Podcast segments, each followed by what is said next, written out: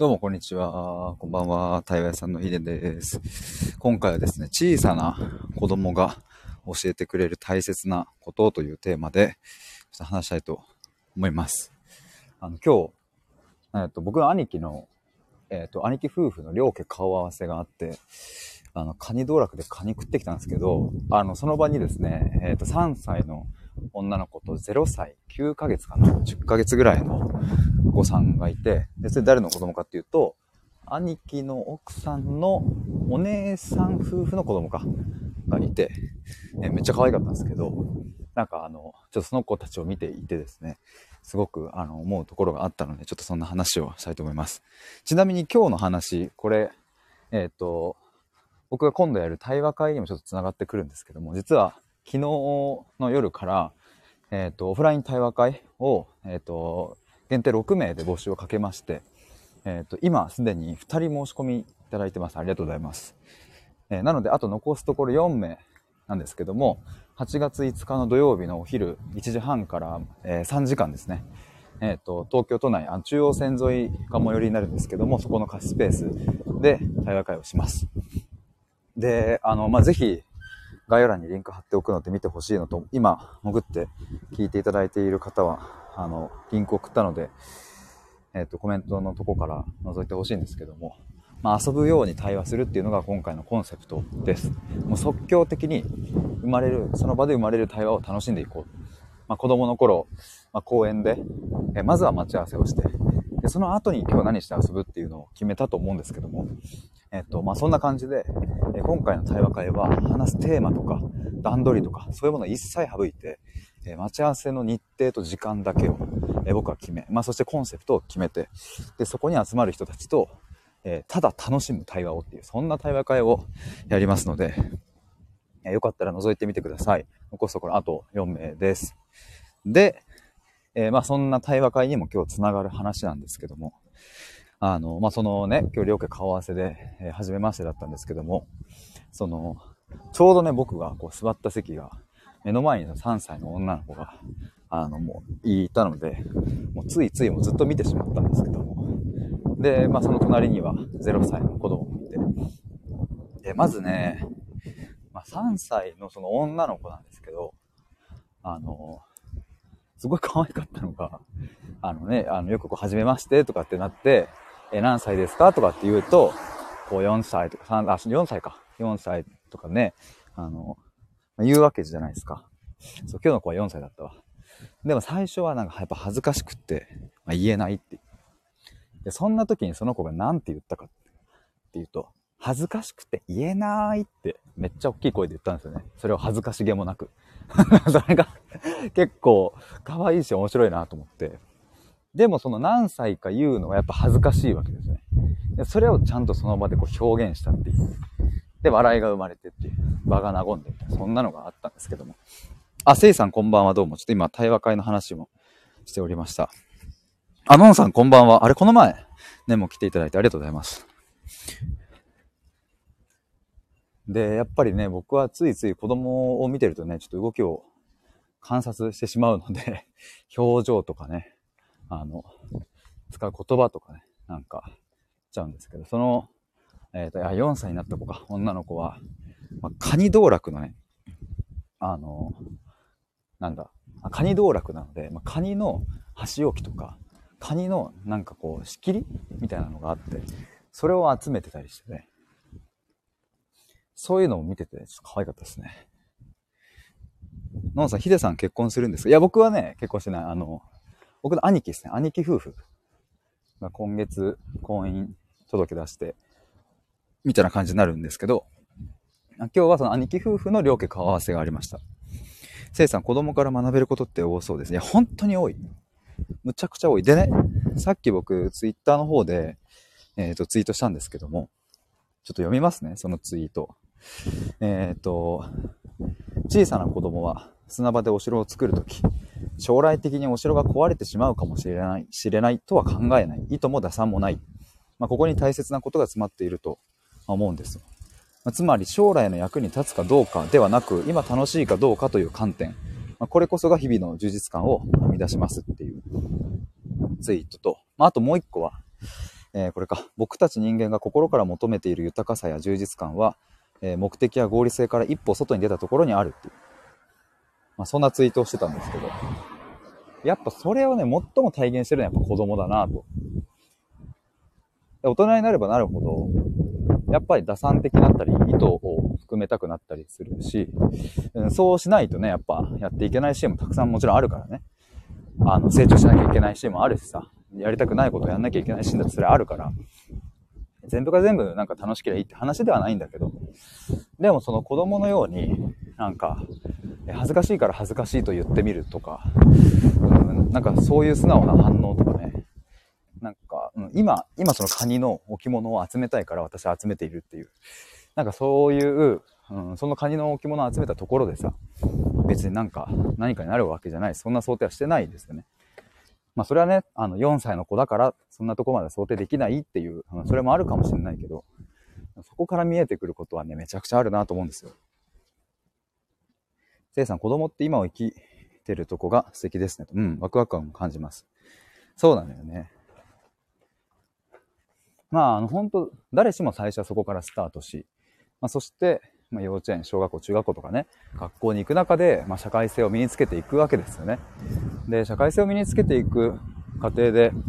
あの、まあ、敬語が使えるようになったりとか、えっ、と、空気を読んでみたりだとか、建前を言ってみたりだとかね、まあ、そういう風なのを覚えていくわけですけど、まあ、それが別に僕は悪だとは思わないし、えっ、と、それをじゃあ全くゼロで、え過ごしたら、それはそれでまた大変だなと思うので、別にそれは全然いいんですけど、ただ社会性を一度身につけて、自分の中でお腹は空いてるけど我慢するとか、本当は眠たいけど、目をこすって頑張って起きるみたいな、なんかそうやってこう、生き始めると、やっぱりどこかで、まあ、自分のバランスが狂ってきたりとかするんです。まあ、これはもう本当、ほぼ、ほぼ全員経験するんじゃないかなと、その、あの、形は違えどね、その事象、表面的な事象は違えど、やっぱり社会性を身につける過程で、うん、自分のこう、心の本心とは、あの、違うような行動するっていうのはやっぱあるから。で、じゃあどうやったらその、社会的に求められるものと、うんと、自分がやりたいこととの、うん、その境目を縫って歩いていけるかみたいな。まあ、ここが人生の面白いポイントだなと僕は思います。何でもかんでもね、わがままを言ってりゃいいという話でもないし、でもかといって何でもかんでも社会的に大事だよねって言われてることだけをやりゃいいってもんでもないし、まあ、あの、極端にどっちかに触れるっていうことではなく、まあ自分の感覚でちゃんとバランスを取っていくっていうイメージですね。えー、せいさん、興味のあることを、を、えっ、と、深めて楽しむのが好きです。役に立つかは別にして。うん。そこ大事ですね。自分の心の声を確認してから考えに従って行動したいかなと。うん。そう、だから本能と理性と、なんかその両、両党使い、大事ですよね。のんさん、子供のように純粋だねって言われることって褒め言葉なんですかね？僕はね、褒め言葉に感じるけど、まあその文脈とかシーンによりますよね。なんかそれをさ、ちょっとこう小馬鹿にする感じというかね、で言ってくるニュアンスだったらね、まあそうそうか、まあそれだって分かりやすいか。でもそのお相手が、あの、そういうさ、いやなんか子供、子供みたいだね、みたいな。なんかそういう言い方じゃなくって、うんと、なんか子供みたいに純粋ですね、みたいな感じだったら僕はそれは、えっ、と、褒め言葉として受け取っちゃうというか、や、本当ですか？みたいな、それこそ子供みたいな反応して返しちゃうかもしれない。でも今日ちょっと僕、なんか、自分でも嬉しかったというか、嬉しかったのが、そのカニ食っててね、あの、カニの刺身が出てきたんですよ。で、それそれ食ってて、むちゃくちゃうまくて、その一口目、そのカニの刺身の一口目を食った時、その何、個室？和室のさ、個室で食ってたんですけど、両家顔合わせで。あの、その部屋に響き当たり全員に聞こえるボリュームで、うんまって言ってしまって、そのなんか、いや一応、その両家顔合わせだし、まあ相手か、ご家族も初めましてだし、いやなんか、あ、これとっても美味しいですね、みたいなのがなんか相場のコミュニケーションなのかなと思うんですけど、大人のね。でももうね、言わずにはいられなくなってしまって、うわ、うんまっていう。でもそれはなんか脳みそを経由せずにちょっと出てしまったので、で、なんかそれ言った後にあって思ったんですけど、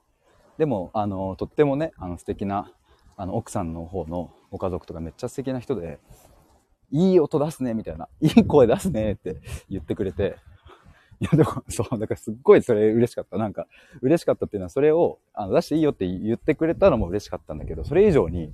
まあ、普段僕はめちゃくちゃやっぱこう、気を使って生きてきた時間がやっぱ長いからさ。でもなんかそういうシーンで、ちょっとこう、つい本音側の、何これ、うんまっていうのが、やっぱポロって出てしまったのは、なんか、ああ、自分もちょっとそういう、なんだろうな、なんか、ちょっと外れてきたんだな、みたいな。うまいもんはうまいからうまいって言っちゃうっていう。やっぱ美味しいっていう言葉と、うんまっていうことはやっぱね、違うのでね。せいさん、ヒデさんの発信は心を大切にしてもらえる気がします。あ、本当ですか？嬉しい。あ、めちゃくちゃ嬉しい。せいさん、ヒデさんの感情ストーリーで伝えてくださるところが響きます。あ、マジですか？それでもすごい嬉しいな。でもほんと今日嬉しかったポイントですね。そこ。本当にうまかったな、あれ。も うなんか、カニめっちゃほじくってたもんな。でもやっぱ、まあでもなんで言えたんだろうってまた振り返ってみると、うん、そもそもその相手のご家族が、むっちゃ素敵な人たちで、なんかこう、ピシッとしなきゃみたいに思わなくてよかったっていうのがやっぱあるから、うん、やっぱ関係性大事だなっていうのもちょっと今喋りながら思いますわ。これでね、お相手のね、兄貴の奥さんのお相手のご家族がさ、みんなこう、パキッとしてて、すごい厳格な感じで、えー、じゃあそれでは、えー、挨拶したいと思いますみたいな、そういうちょっと空気感だと、まさすがに僕も、うんまっていう声は出なかったかもしれないから、まあでも、今まではそういう空気感でさえ、やっぱ、3年ぐらい前の僕だったら、いや、両家顔合わせだから、ここはちょっとおしとやかに、あ、とっても美味しいですねって言っとこうみたいな、多分そっちだったなと思うから、まあ今日はその環境にも感謝ですけれども、うん、まあやっぱ話してて思うのは、うん、自分も変わってきたなというのはちょっと思いますね。でもそうなんかね、ちょっと今日のこのテーマ、小さな子供が教えてくれる大切なことっていうのは、まあ、今言ったような、こう今の感情とか、そういうものにこう素直にみたいなところはすごく大事だし、うんと、まあ将来的に役に立つかどうかとかね、価値があるかどうかとか、そういうんじゃなくて、まあ、今楽しいかどうかみたいなところですっていう話なんですけど、まあ、これを言うとね、あの、いや、仕事でそういうのをやるのちょっと難しいな。すぐにこう仕事にこう結びつけがちだなと思うんですけども、僕は結構仕事、まあ仕事もそうできたらいいけど、実は結構仕事以外のところでも僕たちってなんか、いやこれは将来に役立つのかなみたいな観点で考えがちだったりするんですよ。知らず知らずのうちに。例えば食事一つとってみても、あの、なんだろうな、これは将来的に健康にいいかどうかっていう判断で、例えば食事を選んだりする時もあると思うんですね。で、もちろん、これ、あの、くれぐれもそれが悪いことではない。だけど、やっぱ今、豚骨ラーメンが食いたいけど、いや、将来的な健康を考えたら、ここはサラダで抑えとこうみたいなのって、うんと、まあいいんだけど、悪いみたいな。いや、でも悪いんだけどいいみたいな。なんかその、まあ、両方あるから、ちょっとこれはね、何とも言えないんだけど、いや、時にそういう、もう、食べたいからカップラーメン食うって全然よくって、カップラーメンを食わないようにこだわるっていうことの方がよっぽど精神衛生上、うん、良くなかったりして、本当は食べたいものをずっと我慢して、ずっと健康志向みたいな。健康志向をこだわりすぎると不健康になるみたいなことはあるし。だからそこもなんかすごいバランスだなと思うんですよね。だからじゃあかといって毎日カップラーメンで、毎日ジャンクフードで、で果たしてそれは本当に健康なのかって言えばさ、それはわかんない。でもまあ、うん、なんだろう。それで別に長生きする人だっているわけだし、読めないですよね。ジャンクフードやカップラーメンをむちゃくちゃ健康にいいと思って食ってれば健康にいいのかもしれないですね。わお。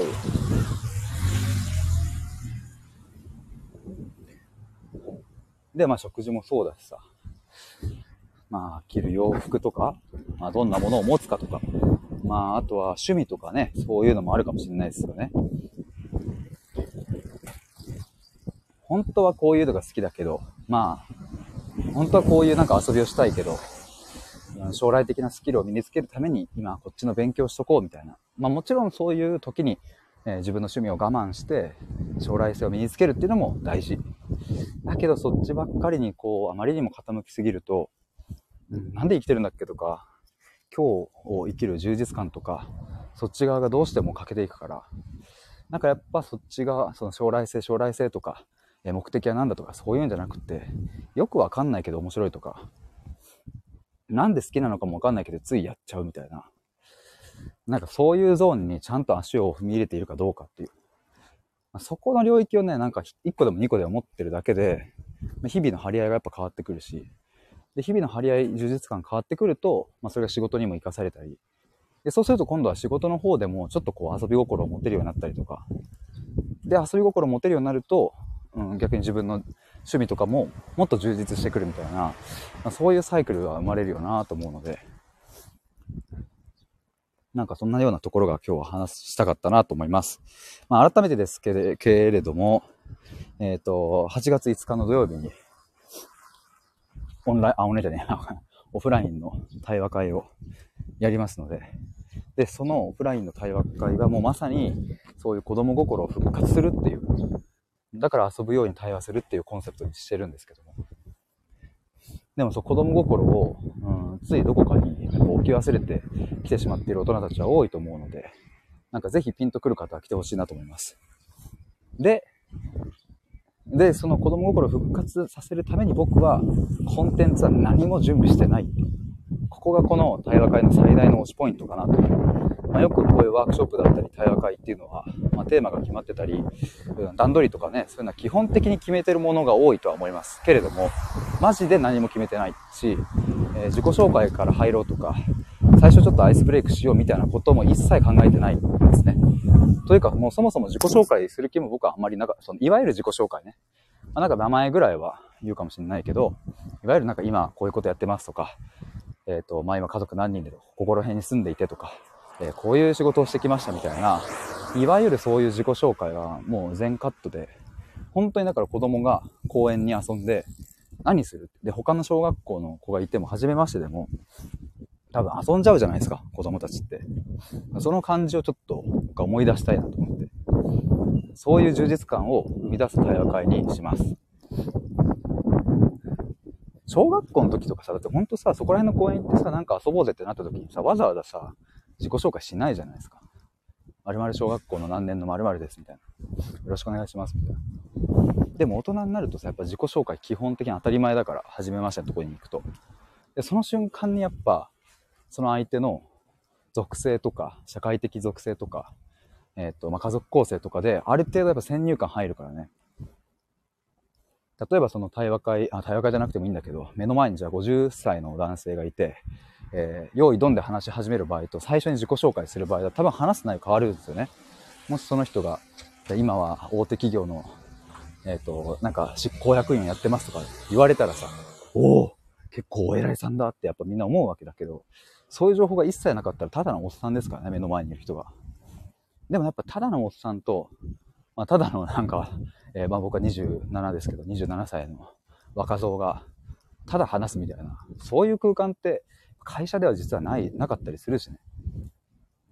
前にそういうシーンもちょっとあったりしたんですけど、そういうシーンっていうのはこう自己紹介なく話し始めるって。めちゃくちゃ豊かな時間だったなと思うので、せいさん、サウナをイメージしました。あ、確かにもう裸の付き合いみたいなね。もうそこではさ、もうさ、どこで仕事してようがさ、部長だろうが、平社員だろうが、なんだろう、もう関係ないもんね。でもほんとそんな感じです。で、そういう場所がやっぱ僕は足りないし、作ってる人も僕はそんないないと思うから、まだから僕は作るっていうのを決めて、今回8月5日にそれを作ることにしました。まあだから金額もそれなりですけど、僕はそれだけの価値と意味があるって思うから、で、きっとそこに来る人たち同士でまた繋がったりしたら、なんか面白いことは起きるだろうなって思ったりするから、なんかその、あの、まあ、参加費は1万円だけど、その金額って、なんかその1回の3時間に払うっていう感じでは僕はないかなと思ってます。それよりももうちょっと広がりのある、うん、この先、数年とか、まあ5年、10年先とかだし、まあそもそもそういう何も決まってない場に行くっていうこと自体が、えー、結構僕はね、本当に意味があって、うん、なんか自分自身の人生の投資というかね、何かこう、今行き詰まってるものを開くきっかけになるから、で、絶対楽しいから、うん、僕はもう最高の場になると申しまするので、えー、ぜひ来てほしいなと思います。あ、KT さん。こんばんは。こんにちは。釣りバカ西の浜ちゃん現象ですね。釣りバカ西僕あんまわかんないですけど、そう、そういうのがあるんですね。特に何も目的とか持たずみたいな。せいさん、思考よりか感覚よりかは気になります。その対話会がですか？それも、僕マジでどうなるかわかんないですね。思考寄りの人が多くなれば思考寄りになるなるだろうし、あの、本当本当にその場で生まれるのを僕は、あの、大切にしたいなと思うので、僕の意図はそこに絡めないですね。でも、それは僕の表現、僕の感覚をその場に出さないってことではなくて、僕も一参加者としてそこ存分に楽しむので、ちゃんと僕の色も出すし、でも皆さんの色もちゃんと出せるような空間なので、まあそれは本当開けてみてのお楽しみですね。せいさん、対話会、考えを話す場と感情を話す場で得意、不得意が。なるほど。全然得意、得意だなが出せそうだったら出せればいいですし、あ、これ苦手だながあれば別に黙ってても全然いいと思いますし。でもね、多分、多分っていうか、あの、絶対楽しいがベースにあるので、なんかね、あれかも。そういう得意とか不得意が気にならない場だ、場だ、場だと思います。僕が作る場はね。多分そういうのってさ、ある程度こうね、テーマ決まってたりとかさ、するとさ、あれだけど、そこの得意とか不得意からもちゃんともう距離を取るというか、そういう軸じゃない。公園に集まって今日どうするっ。ただそれだけみたいな。だからなんか、普段そういう対話会とかに参加される時とは全く違った感覚を持たれるかなと僕はちょっとイメージしたりしますね。KT さん、参加者兼コーディネーターなのですね。そう僕はもう両方ですね。シンプルに僕は楽しみたいので。だからなんか全然一応1時半って決めてますけど、なんかみんな時間きっちりに来なくていいなとさえ思っているというか、来た人からだんだんと増えてって、あれ気づいたらもうあれ集まってますね、みたいなぐらいのイメージですね。なんか改まってじゃあこれから対話会を始めたいと思いますみたいな、そういうのもないし、で終わり方もね、まあ、終わり方どうなんだろうね。そういうのもちょっと楽しみですね、どうなるか。まあ、そんなところですかね。というわけで、KT さん、せいさん、のんさんありがとうございます。潜って聞いていただいている方もありがとうございます。ちょっと僕は、これにて、この後ちょっと家に戻りたいと思います。いやぜひ、あの、残すところあと4名ですので、えっ、ー、と、8月5日、いいなと思う方は、えお早めにお申し込みください。ではでは、バイバーイ。せいさんありがとうございます。バイバイ。